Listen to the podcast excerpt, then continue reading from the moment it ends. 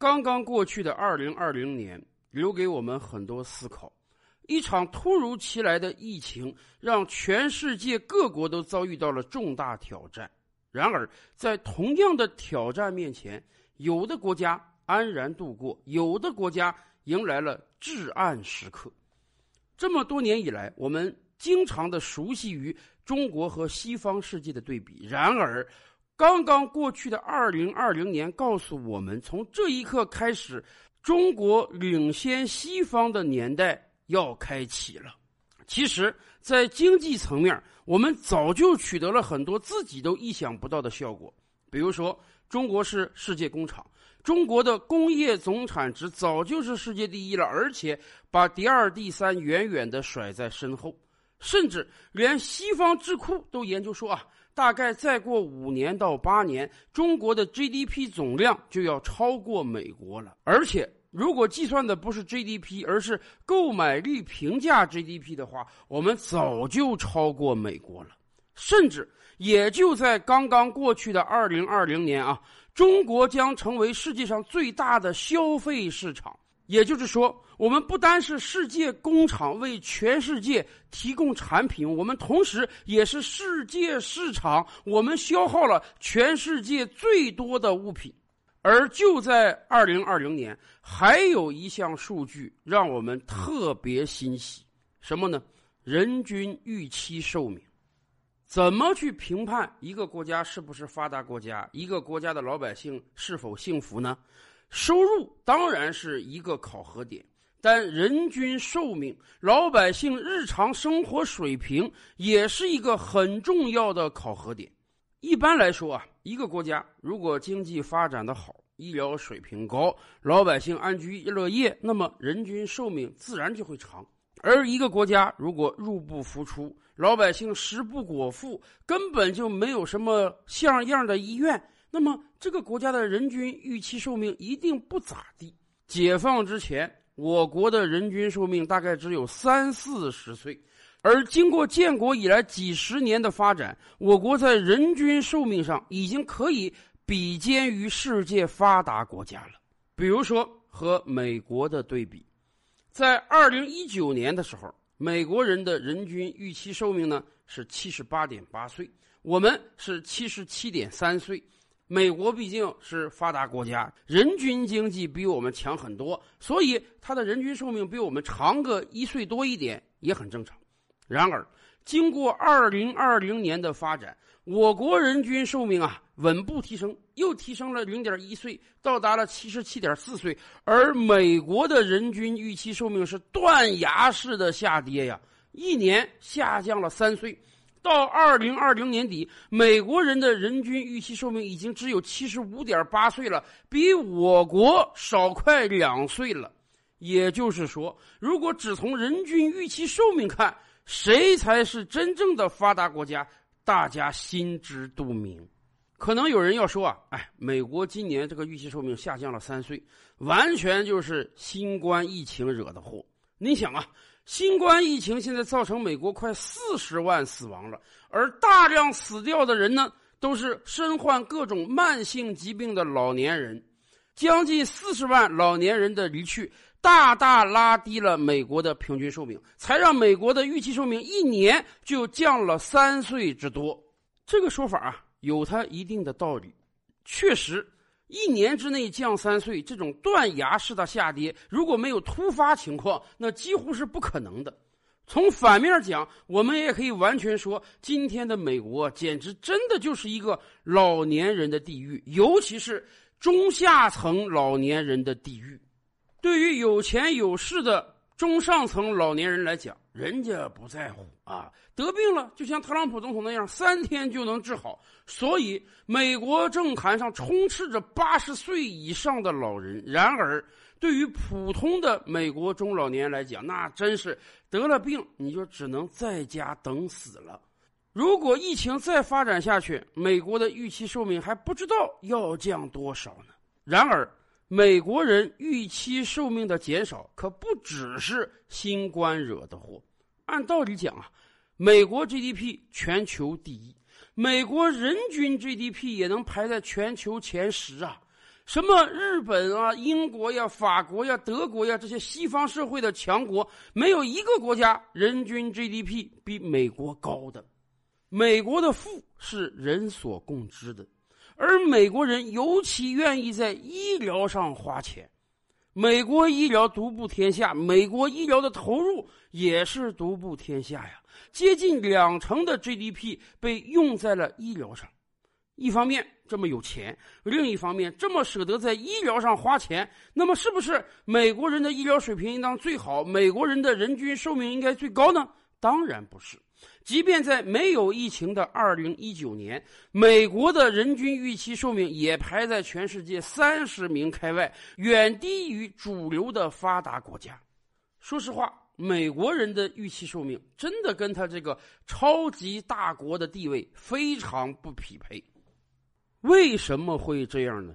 原因当然是多样的。首先，从经济层面上来讲啊，美国 GDP 世界第一，美国人均 GDP 也在西方主流发达国家中独占鳌头。然而，美国真正中产阶级中下层人的收入并没有提高。以前我们经常讲，日本是失落的二十年，失落的三十年，这是说啊，日本在过去二三十年经济不但没有增长，反而退步了。三十年前，日本的 GDP 大概是中国的四倍，而今年中国的 GDP 是日本的三倍。这一来一去之间啊，并不是日本衰退了，日本过去三十年踏步不前，而我们高歌猛进。美国其实又何尝不是这样？有一期节目，我们跟大家聊了聊美国逐渐消失的中产阶级。是的。为什么这次选举有七千万人支持特朗普？因为美国有一个庞大的失落的中产阶级。四十年前，你在美国一个汽车厂装轮胎，你在美国一个大型工厂拧螺丝，凭你一个人的收入啊，你就完全可以支撑起一大家子、郊外一套别墅、两辆车的中产阶级生活。而四十年过去之后，美国的中产阶级发现啊。自己的收入不但没有提高，反而锐减了。自己比自己的父亲辈、祖父辈挣的还要少了。是的，当别的国家的人均寿命随着收入不断增长而增长的同时，美国大量的中产阶级由于收入停滞，人均寿命反而在下降。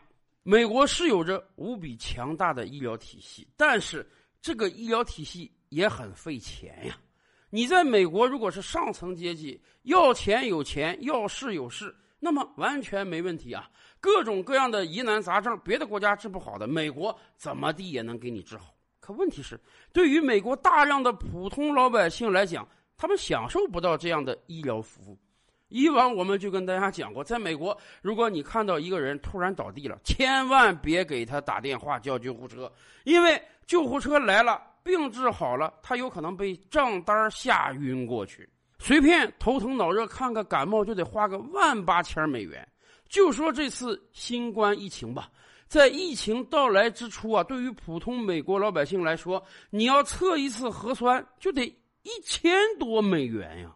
当然，有很多人说：“哎呀，你不清楚，人家美国医疗体系很发达，每个人几乎都有医疗保险。这一万多的账单，你可能自己掏个百分之十就可以了。”可问题是，那个百分之十也不少啊，而且这个钱是实打实的支出了。虽然不是你拿的，可是你的保险公司那真得真金白银的付给医院呀。而且还有大量的人由于各种各样的原因根本没有保险。有钱判生，无钱判死。在美国，医疗系统就是这样。再加上被世人诟病已久的美式饮食方式，很多人都说啊，在美国你要区分一个人有钱还是没钱，很简单，看体型就可以了。中上层的白人、高收入阶层，哎，人家是很注重身材管理的。不光每天要健身，而且在饮食方面尽量选取有机的、健康的，当然也是昂贵的。可是对于美国大量的中下层人士来说，很多人都讲：“哎呀，美国人太幸福了，美国的物价低到离谱啊！一百美元，你在超级市场中，你就可以满满的塞满你的购物车。然而，这其中有多少工业化的垃圾食品？美国中下层人士一个突出特点就是胖。”而且是离谱的、夸张的胖，让你看一眼就记终生的胖。美国人的胖是被谁催起来的？